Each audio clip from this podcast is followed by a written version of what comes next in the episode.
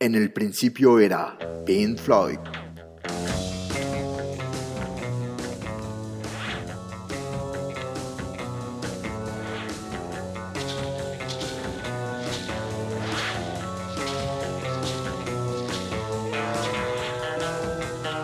La música, las historias y los nombres detrás de los arquitectos del sonido entre 1965 y 1972.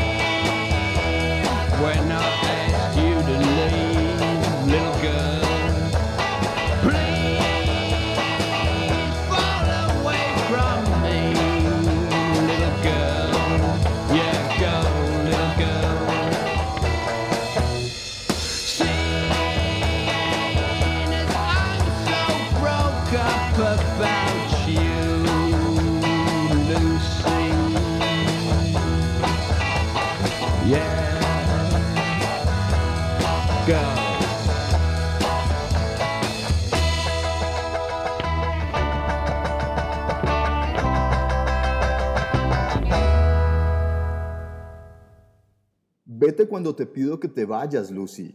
Por favor, aléjate de mí, Lucy. Oh, vete, pequeña niña. Con el nombre de T. Seth, Sid Barrett, Rado Close, Nick Mason, Roger Waters y Richard Wright grabaron en la Navidad de 1964 un EP que se consideraría con el paso del tiempo como la primera grabación comercial de la agrupación originaria de Cambridge, conocida por todos como Pink Floyd.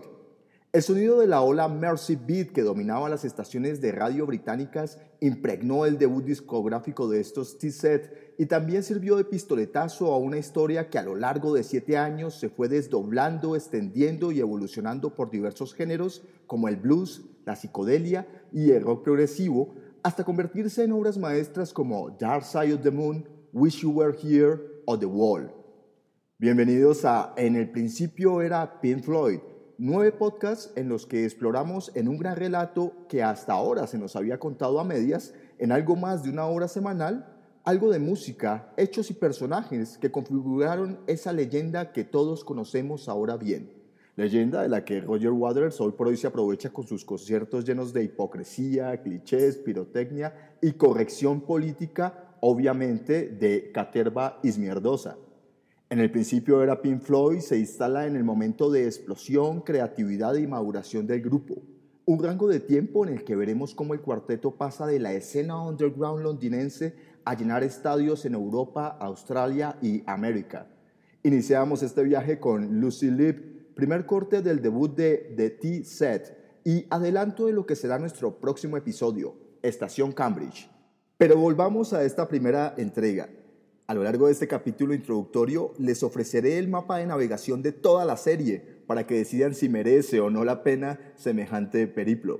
Volvamos a Estación Cambridge por un momento. En la semana que viene hablaremos y escucharemos el surgimiento del grupo, sus inicios como una banda de covers, los primeros sencillos en la radio, algo de los primeros conciertos, toda la estela que supuso Sid Barrett y por supuesto algo del excepcional The Piper at the Gates of Dawn.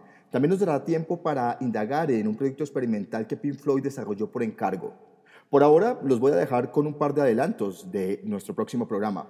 Primero con una canción tremendamente afectada por el sonido de Bob Diddley, Remember Me, y luego el segundo sencillo del grupo, lanzado el 23 de mayo de 1967, el juguetón y colorido See Emily Play.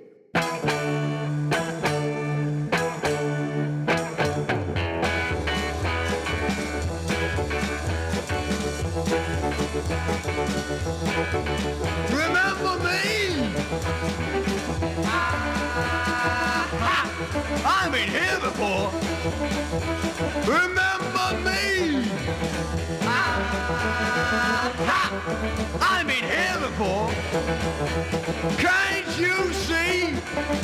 I want to stick around some more. Can't you see? Ah, I want some love from you. Can't you see? Ah, I want some love from you. Don't go away now. I got something to give to you.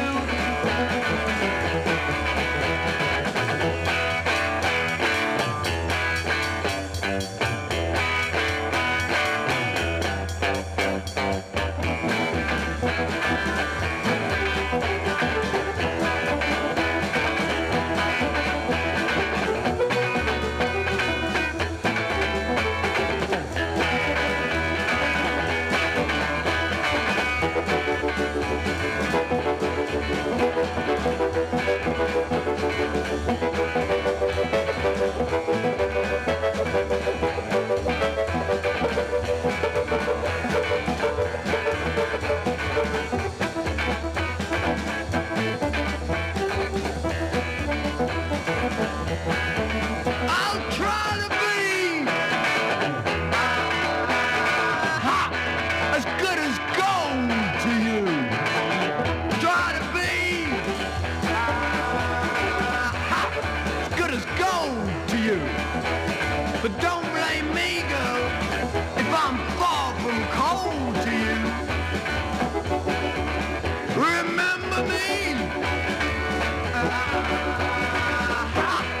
I've been here before. Remember me? I've been here before. Don't go away now. Don't stick around some more.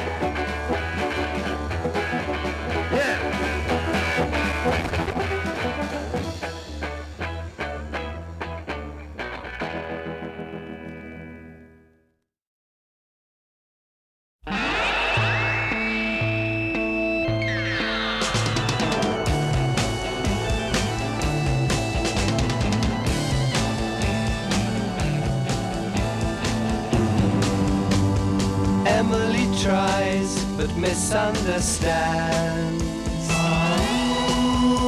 She's often inclined to borrow somebody's dreams till tomorrow.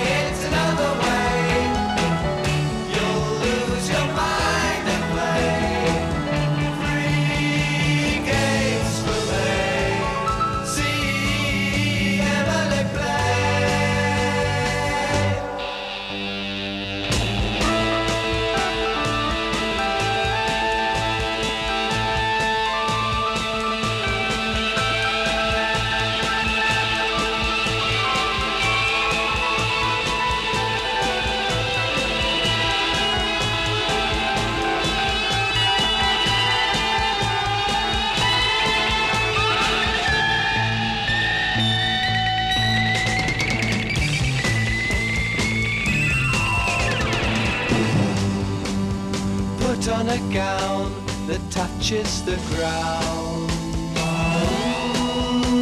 On a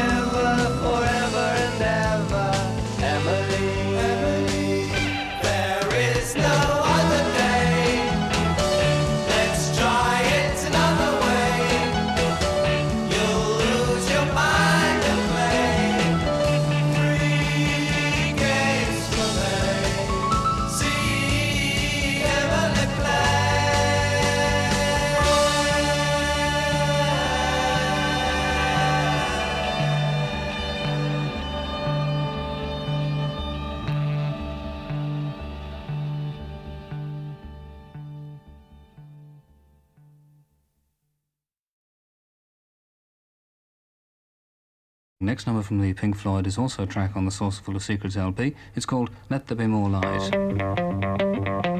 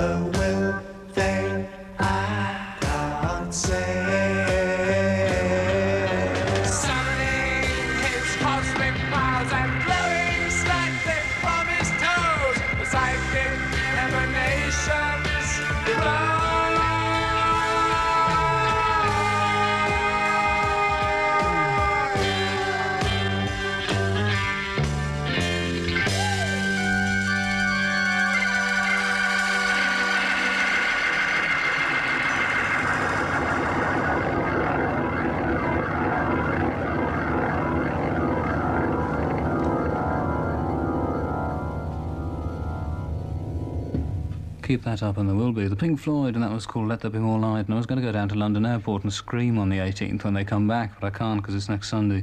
I should be out there screaming mentally, though. En nuestro tercer programa nos ocuparemos de la germinación del sonido del grupo, esto es, el cambio de dirección que supuso la llegada de David Gilmour. También rescataremos algunas canciones olvidadas y algunas sesiones para la BBC. Precisamente, de una de junio de 1968, escuchábamos Let There Be More Light, un corte que se terminó incluyendo en el segundo álbum de la banda, A Saucerful of Secrets. A Breed of Fresh Air es una compilación publicada por el sello inglés Harvard's en el año 1974. Allí se incluyó una composición original de 1970 llamada Embryo, posiblemente una de las joyas perdidas de Pink Floyd.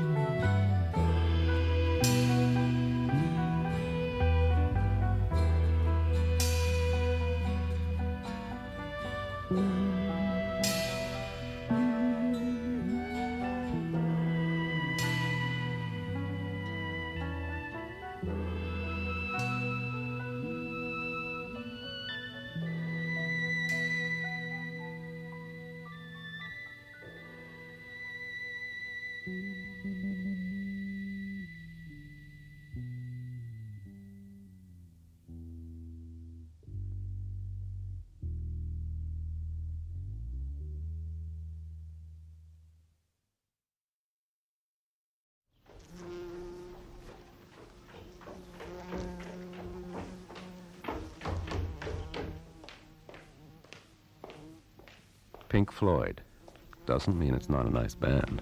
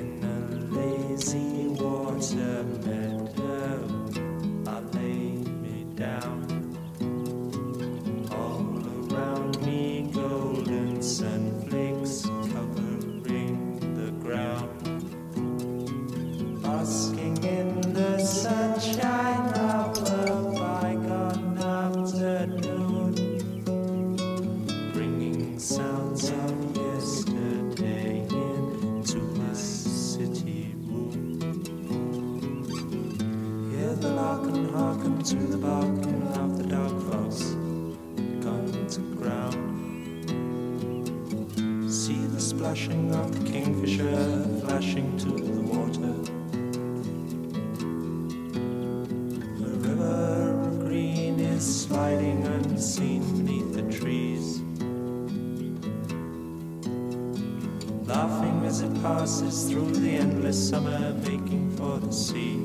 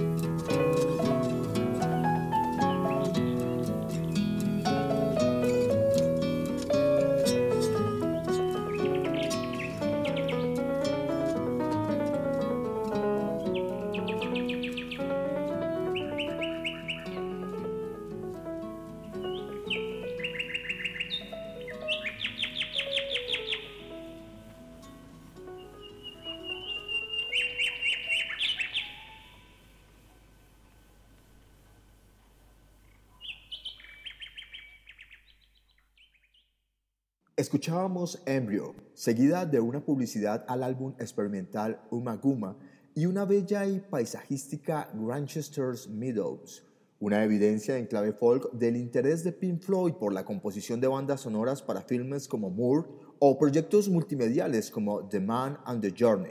A todos estos dedicaremos un programa que llamaremos Dramatización.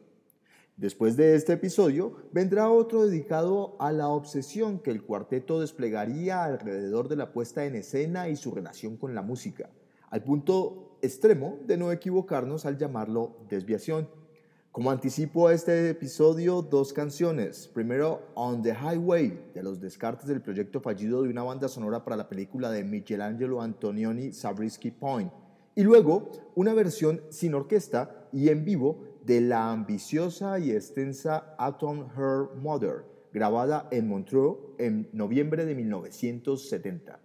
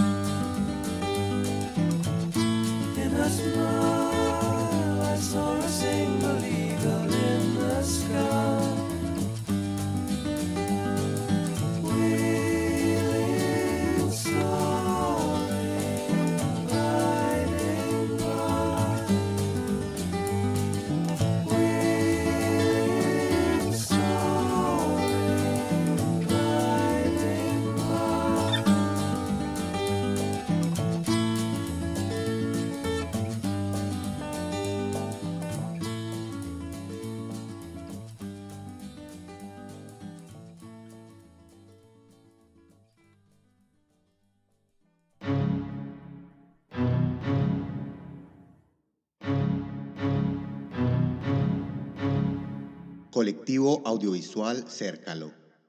Artes, cultura y crítica. There's one side on our latest album which is called, uh, which is a piece called Atom Heart Mother, um, which on the record has got a choir and some brass instruments as well as us on it. Well, we haven't got any choir or brass here, but there is a version that we do without. We're going to do that now, and then we're going to take a break.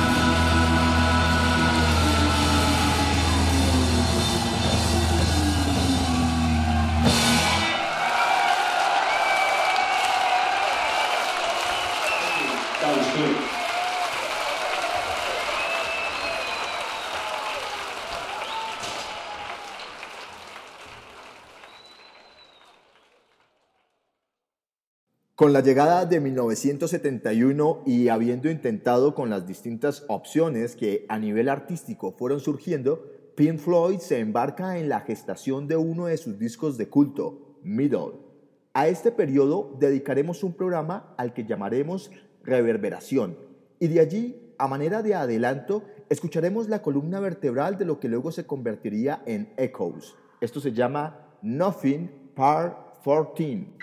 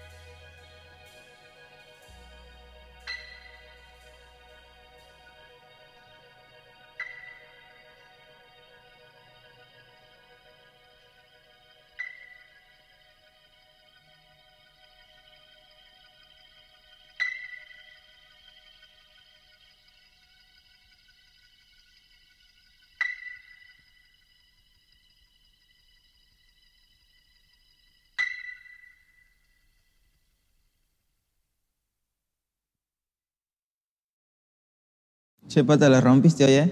No, el golazo que hiciste vos, increíble, estuvo buenísimo. Pará, pará, pará, pará. Escúchame, pata, ¿por qué vos estás ahí en el parasol y yo no? Y chino, lo que pasa es que vos todavía no sos un tigre, tigre. Yo ya hice un comercial con la gente, afirme, afirme, afirme. Pero yo también quiero estar. ¿Qué tengo que hacer? ¿Cómo hago? Mira, lo que tenés que hacer es tener una tarjeta como estas. Están espectaculares. Buenísimo. Eso voy a hacer. Definitivo. Te falta practicar un poquito más todavía.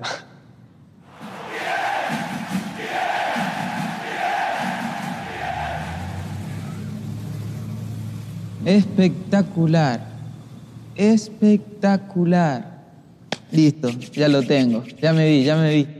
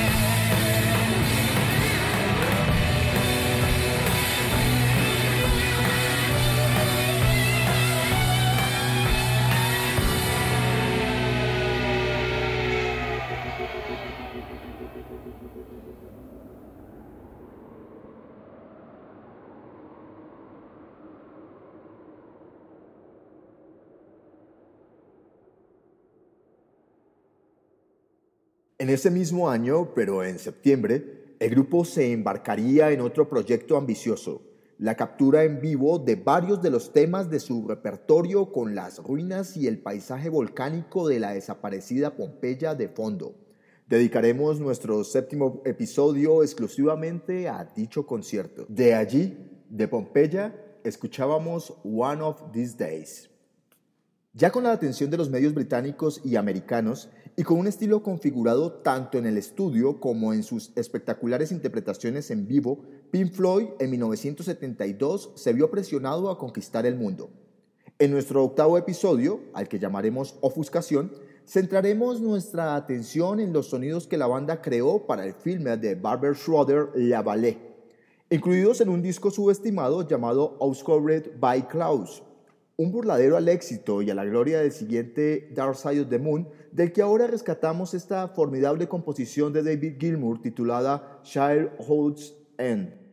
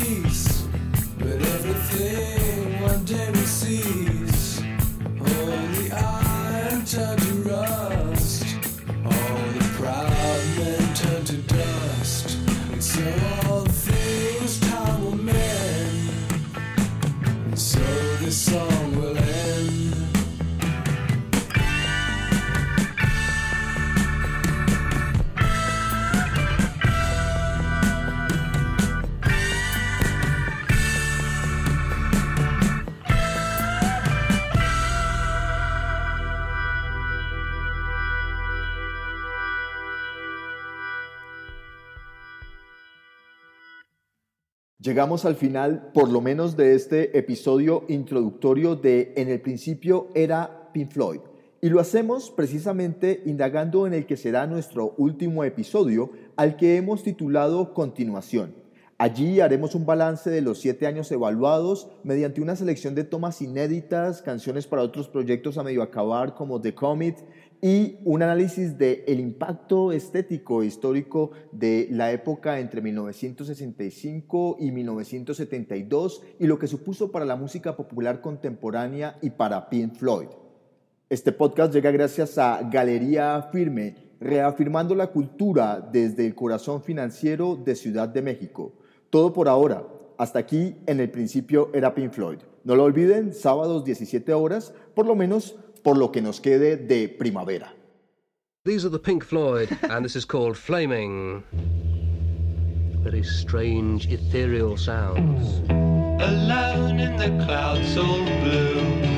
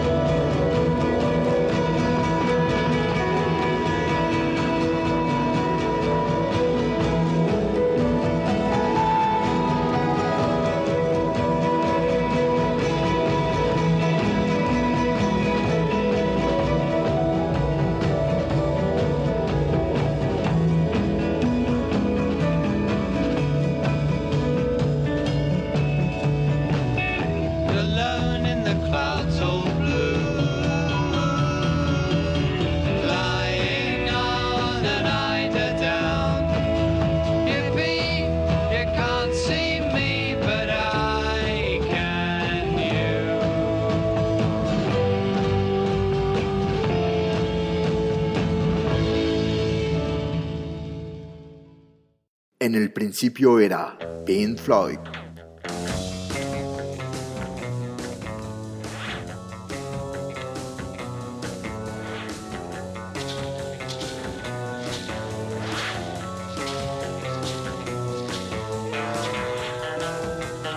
La música, las historias y los nombres detrás de los arquitectos del sonido entre 1965 y 1972.